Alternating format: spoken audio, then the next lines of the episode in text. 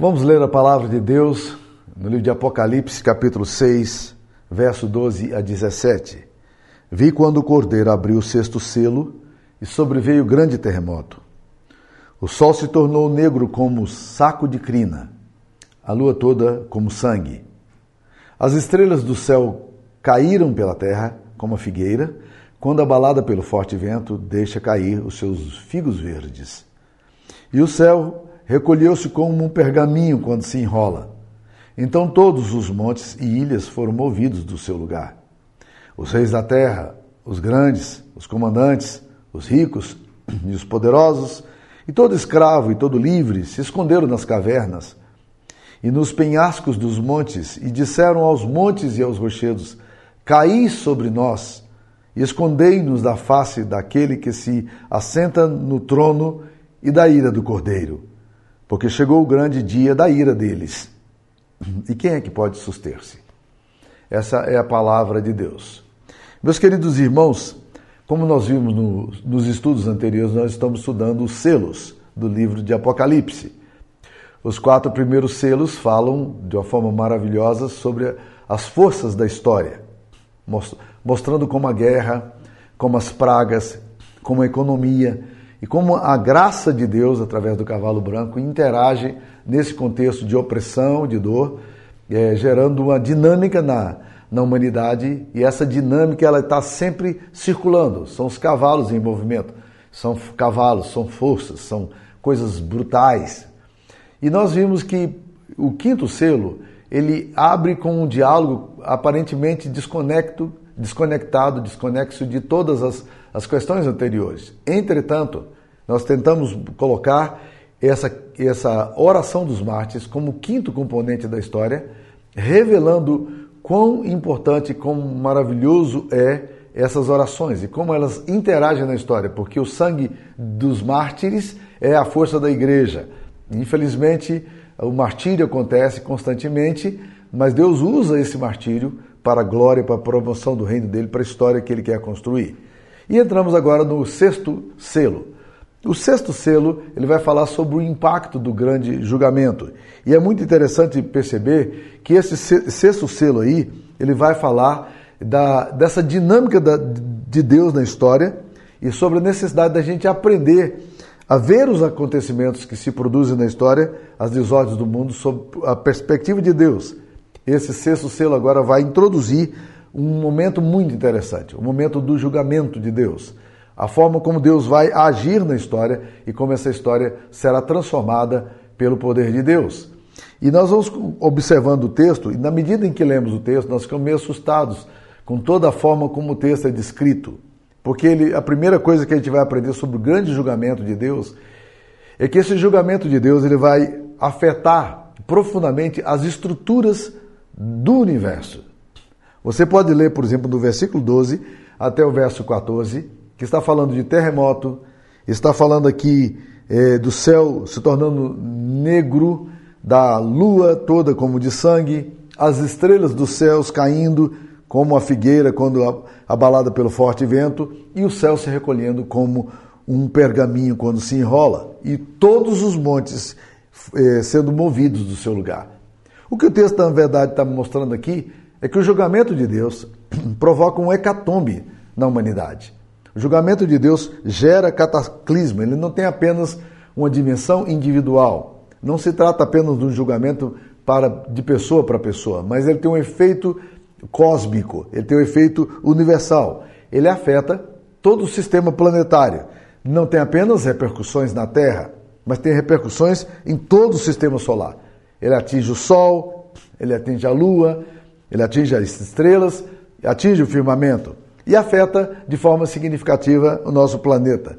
Por isso que nós vemos aqui nesse texto o que Jack Liu chama de, de uma descriação. O que nós estamos vendo aqui é a ordem do Big Bang, esse evento científico que aconteceu lá no início, quando a Terra era sem forma e vazia, e Deus então começou a dar ordens e as coisas começaram a se agrupar e se organizar segundo a ordem de Deus. Mas o que nós vemos aqui agora é uma descriação, porque aquilo que foi criado começa a se desmantelar, as coisas começam a se desorganizar, e nós temos aqui então uma direção oposta à criação. Nós temos aqui a descriação. Toda geologia será alterada e serão modificadas as divisas territoriais das nações como atualmente são conhecidas, porque os montes e as ilhas serão removidos dos seus lugares. As placas tectônicas da Terra causarão transformações assustadoras na face da Terra. E essas manifestações de forma geológica serão apenas o prenúncio. Os outros julgamentos que se seguirão, e certamente o mais significativo, será terá efeito sobre os seres humanos e todas as classes sociais. Então a primeira coisa que a gente percebe é que esse grande julgamento que aparece aqui no sexto selo, porque o sexto selo está falando desse grande julgamento, ele afeta diretamente as estruturas do universo, as estruturas cósmicas. Mas logo em seguida nós vamos ver também que o grande julgamento de Deus também vai atingir diretamente as hierarquias humanas. Porque olha o que diz no versículo 15: os reis da terra, os grandes, os comandantes, os ricos, os poderosos e, e todo escravo e todo livre se esconderam nas cavernas e nos penhascos dos montes e disseram aos montes e aos rochedos: Caí sobre nós Escondei-nos da face daquele que se assenta no trono e da ira do cordeiro. Então, aqui agora o julgamento deixa de ser um julgamento cósmico sobre é, as questões geológicas, sobre o universo, sobre Sol, Terra, estrelas. É, e de repente, agora o foco do julgamento de Deus se volta para as hierarquias humanas, porque esse texto vai englobar uma grande variedade de pessoas. Fala aí dos reis, fala dos grandes, fala dos comandantes, fala dos ricos, mas também fala dos pobres, que também deverão ser julgados, porque todos, sem distinção, serão atingidos. O, texto insere mais uma força sobre os poderosos que se julgam a salvo, é, porque julgam ter na mão os meios suficientes da segurança e eles encarnam os, as potências históricas que existem. Esconder-se nas cavernas retrata a imagem de terror e medo que sobrevirá à raça humana. Eles buscarão a morte e não acharão essa morte. Apocalipse capítulo 9, versículo 6, também vai dizer isso aí. Naqueles dias os homens buscarão a morte e não acharão. Também terão ardente desejo de morrer, mas a morte fugirá deles. Então o texto está falando, na verdade, aqui desse julgamento. E o que nos chama a atenção desse texto é que os homens não estão com medo de morrer. É curioso isso aí. Eles não estão com medo de morrer. Então o que, que eles temem? Qual é o grande temor da raça humana? Esse texto vai falar de uma forma surpreendente que as pessoas estão pedindo para que os montes e os rochedos, está aí no versículo eh, Apocalipse 6,16, que os montes e os rochedos caiam sobre eles. Mas eles não querem, eh, o medo deles não é um medo da morte. Há alguma coisa que é mais pavorosa e assustadora do que a morte. Há alguma coisa que gera mais pânico e fobia nesses homens do que a própria morte em si. Então, o que, que o texto está falando? De que, que eles temem tanto? O texto é bem claro em dizer que o grande medo dos poderosos, dos ricos, dos comandantes, é o medo do juízo. Eles temem se deparar com a face, eles temem olhar para Deus, eles temem olhar para aquele, para a face daquele que se assenta no trono e eles temem também a ira do cordeiro. É interessante lembrar que quando Adão pecou, uma das primeiras características do comportamento humano foi se esconder. Adão tentou fugir de Deus.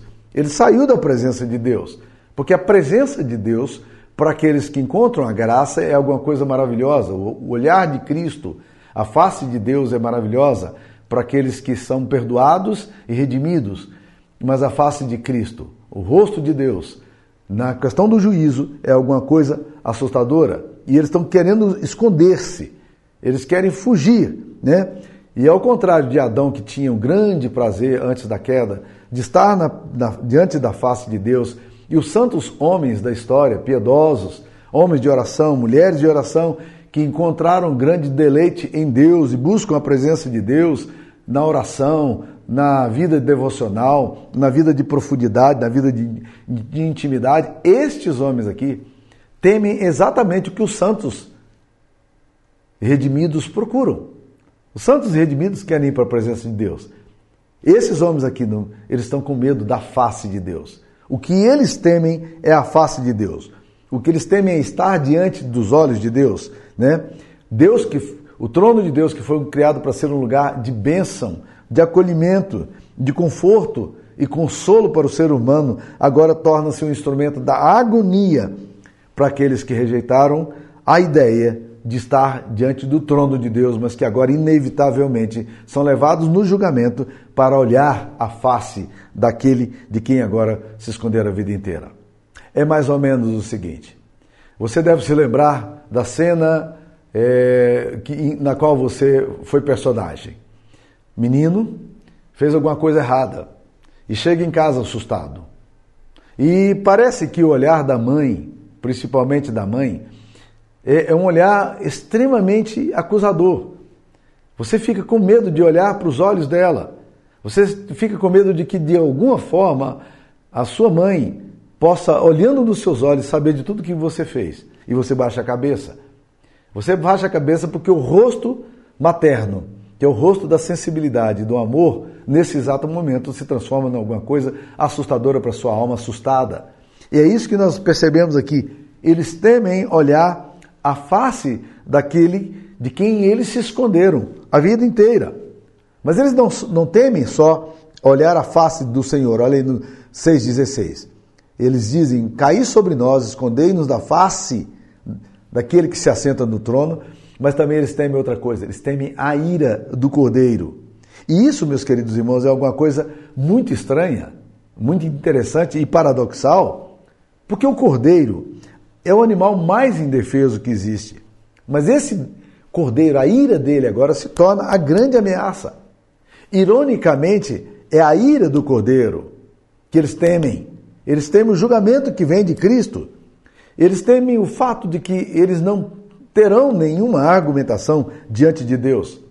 Toda a defesa que construíram, todas as máscaras, toda a tentativa de se ocultar de Deus, de negar a existência de Deus, agora é tão explícita. E isso é assustador. Eles estão apavorados com o fato de que estão diante de um mar de vidro, transparente, lúcido, do qual não se pode esconder. Nada, absolutamente nada. E a ira do cordeiro está ali presente. A face daquele que se assenta no trono está ali presente. É isso que os homens temem.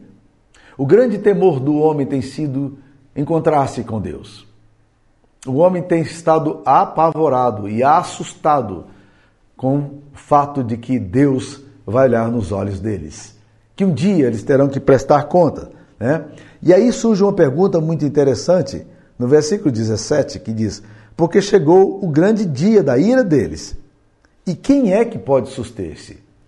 Em outras palavras, chegou o dia da ira, chegou o dia do julgamento. Todos nós teremos que passar pelo julgamento. Chegou o dia. E a pergunta muito interessante aqui é que quem é que pode ficar firme? Nós estamos falando aqui do julgamento que eles temem. Mas e nós? Podemos estar firmes diante de Deus? Nós podemos olhar nos olhos daquele que se assenta no trono, olhar a face dele e contemplá-lo? Será que nós podemos é, entrar diante da ira de, do cordeiro e estarmos descansados e, e em paz diante da ira do Cordeiro, quem é que pode estar em pé diante do Cordeiro? O livro de Apocalipse é um livro de julgamento. Ele fala da hora do acerto de contas, a hora do ajustes. E mais várias vezes nós somos confrontados nesse livro aqui com o grande trono de Deus, onde o ancião de dias está sentado no trono de mar transparente, onde tudo é claro e quem é que pode ficar firme diante desse Deus que sabe todas as coisas? Sabe os meus segredos, sabe as minhas palavras não declaradas, mas sabe das, das variações do meu próprio coração, dos esqueletos que eu guardo no armário com tanto segredo, dos ídolos que eu cultivo na minha história com tanto prazer. Ele sabe de tudo e como é que eu posso ficar em pé diante disso aí? Apocalipse capítulo 5, versículo 9, vai nos falar de uma coisa, coisa muito interessante. Eles vão falar aqui, são os, o povo de Deus orando e cantando diante de Deus, prostrando-se diante do Cordeiro, e eles entoavam um cântico maravilhoso. Qual é o cântico que eles entoam aqui? Entoavam um novo cântico, dizendo: Digno és de tomar o livro e abrir os selos, porque foste morto e com teu sangue compraste para Deus os que procedes de toda língua, povo, eh, tribo e nação. Então, na verdade, o texto aqui está falando, meus queridos irmãos, que eles estão louvando a Deus. Aqueles que foram comprados pelo sangue do Cordeiro podem estar em pé no dia do juízo. Por quê? Porque nós somos propriedade de Cristo. Presta atenção na ideia de foram comprados. A ideia da redenção é exatamente essa. É que nós fomos para, para uma feira como escravos e ali nós estávamos na mão do, daqueles que nos escravizavam. E Jesus pagou o preço da nossa redenção. O preço foi o sangue dele. Ele nos comprou. Somos propriedade de Jesus porque ele não apenas nos criou, mas ele também nos comprou. É isso que significa redenção. Anselmo de Canterbury foi um homem de Deus. Ele nasceu na Itália em 1093 e ele foi designado arcebispo de Canterbury. Em seu livro Cur Deus, Homo, ele fez uma das mais brilhantes análises teológicas sobre a expiação de Cristo. Ele fala da morte substitutiva de Cristo em nosso lugar. Para ele, Deus, sendo santo, não poderia simplesmente ignorar o pecado e deixá-lo sem julgamento. É mais, ele diz assim, fazer isso da parte de um Deus santo seria mais do que impróprio, seria impossível. Então, o que poderia ser feito? Se nós somos devedores e precisamos pagar o que devemos, o que, que pode ser feito? O problema é que nós somos incapazes de pagar a grande dívida dos nossos pecados. A nossa obediência, a nossa moral, a nossa espiritualidade, a nossa justiça própria não é suficiente para satisfazer o Deus Santo. Nós não podemos salvar a nós mesmos, nós não podemos pagar o preço do nosso resgate. Então, Anselmo no começo do livro 2 dele, ele afirma o seguinte: Não há ninguém que possa satisfazer a justiça de Deus, exceto Deus mesmo. É por isso que Jesus Cristo morreu em nosso pecado. Ele estava satisfazendo a justiça de Deus e tirando de nós a ira. Toda a ira do Cordeiro que estava sobre nós por causa dos nossos pecados foram tiradas e colocadas em Cristo Jesus. Jesus era a única pessoa que poderia estar em nosso lugar, porque ele era Deus. Somente ele poderia satisfazer plenamente a justiça divina, pagando um alto preço por essas pessoas. E este foi o preço da sua própria vida. Um dos mais belos cânticos da, do nosso cancioneiro brasileiro, para mim, foi escrito por Azaf. Ele diz o seguinte: Eu sei que foi pago um alto preço, para que contigo eu fosse um, meu irmão. Quando Jesus derramou sua vida, ele pensava em mim, ele pensava em ti, ele pensava em nós. E nos via redimido por seu sangue, lutando o bom combate do Senhor, lado a lado, trabalhando, sua igreja edificando e rompendo as barreiras pelo amor. E na força do Espírito Santo, nós declaramos aqui que pagaremos um preço de sermos um só no Senhor. E por mais que as trevas militem e nos tentem separar, com nossos olhos em Cristo, todos iremos andar, unidos iremos andar. Então, meus queridos, quem pode estar diante do Cordeiro? Sem temer o Cordeiro. Aqueles que foram comprados pelo sangue do Cordeiro. Aqueles que são do Cordeiro. Você já teve a compreensão de que você já foi comprado pelo sangue do Cordeiro? Segunda coisa, estarão em pé diante do Cordeiro sem nenhum medo, e encararão o trono de Deus sem temor aqueles que foram achados inscritos no livro da vida. E isso vai é, é, são expressões que aparecem tanto em Apocalipse 13, 8, que diz aí: Adorá-lo-ão todos os que habitam sobre a terra, aqueles cujos nomes não, é, não foram escritos no livro de Cordeiro, que foi morto desde a fundação do, do mundo. Então, na verdade, está falando aqui das pessoas que não foram inscritas no livro da vida, mas está falando também daqueles que foram escritos na, no livro da Bíblia, no livro da vida. Isso aparece também em Apocalipse 3, 5. O vencedor será assim vestido de vestiduras brancas, de modo nenhum apagarei o seu nome do livro da vida. Pelo contrário, confessarei o seu nome diante de meu Pai e diante dos seus anjos. Quando Jesus Cristo nos comprou com preço, ele pegou o livro da vida e colocou o nosso nome com letras douradas manchadas pelo sangue dele. Essas pessoas que estão inscritas no livro da vida não precisam ter medo, porque os seus nomes estão ali. Há uma belíssima música do Estênio Márcios que fala sobre o sonho, e ele fala exatamente sobre isso, de que ele chegou diante de Deus e Deus perguntou: por que, como é que você tem coragem de pedir para entrar no céu? E ele diz: Não, eu quero que você olhe aí no livro da vida, porque aí está escrito com, com sangue o meu nome. Jesus morreu no meu lugar. E é exatamente isso, meus queridos irmãos. Nós não precisamos ter medo nenhum se o nosso nome foi escrito no livro da vida, escrito com sangue do Cordeiro. Mas também existe um terceiro grupo de pessoas que o livro de Apocalipse vai nos mostrar que podem estar diante do trono de Deus sem nenhum temor. Apocalipse capítulo 7, versículo 9, vai nos falar desse grupo. Depois dessas coisas, vi, e eis grande multidão que ninguém pode, podia enumerar, de todas as nações, tribos, povos e línguas, em pé diante do trono e diante do cordeiro, vestidos de vestiduras brancas, com palmas nas mãos, dizendo, e clamavam em grande voz, dizendo: Ao nosso Deus que se assenta no trono e ao cordeiro pertence a salvação. Essas pessoas aqui não estão com medo da face daquele que se assenta no trono. Elas estão regozijando na, diante da face daquele que se assenta no trono. Essas pessoas aqui não estão com medo do cordeiro, nem da ira do cordeiro, porque eles foram absorvidos pelo, absolvidos pelo, pelo cordeiro. O cordeiro as perdoou, os, o cordeiro as resgatou, o cordeiro pagou o preço e agora eles podem estar diante do trono de Deus. Então nós podemos nos assentar, estar na presença de Deus se as nossas vestiduras foram lavadas pelo sangue do Cordeiro, mas também podem estar diante de Deus aqueles que têm o selo de Deus sobre suas frontes. Olha aí Apocalipse capítulo 9, versículo 4. E foi-lhes dito que não causassem dano à erva da terra, nem a qualquer coisa verde, nem a árvore algum, e tão somente aos homens que não têm o selo de Deus sobre a fronte.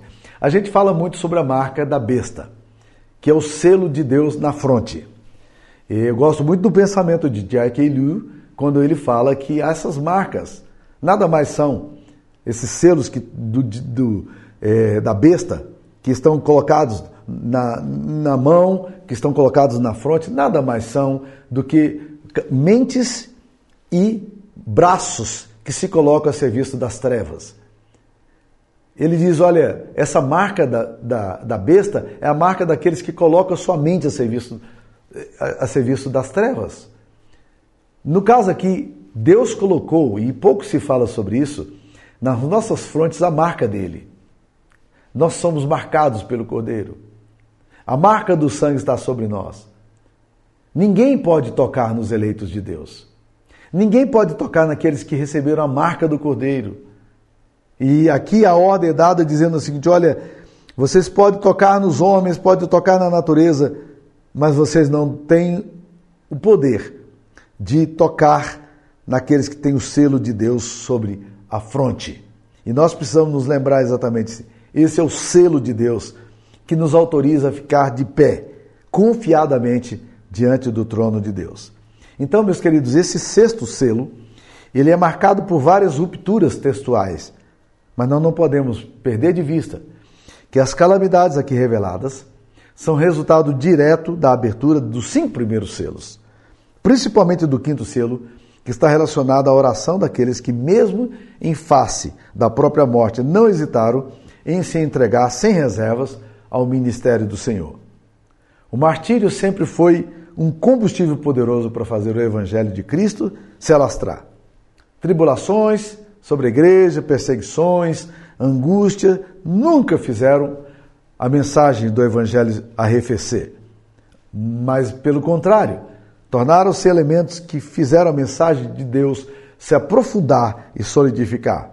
e diante das veementes testemunhas, testemunhos dados aqui pelos mártires, surgem aqui as calamidades que afetam as estruturas cósmicas e que geram tanto temor nos homens que se recusam a receber o selo de Deus, a marca de Deus, a terem suas roupas lavadas pelo sangue do Cordeiro.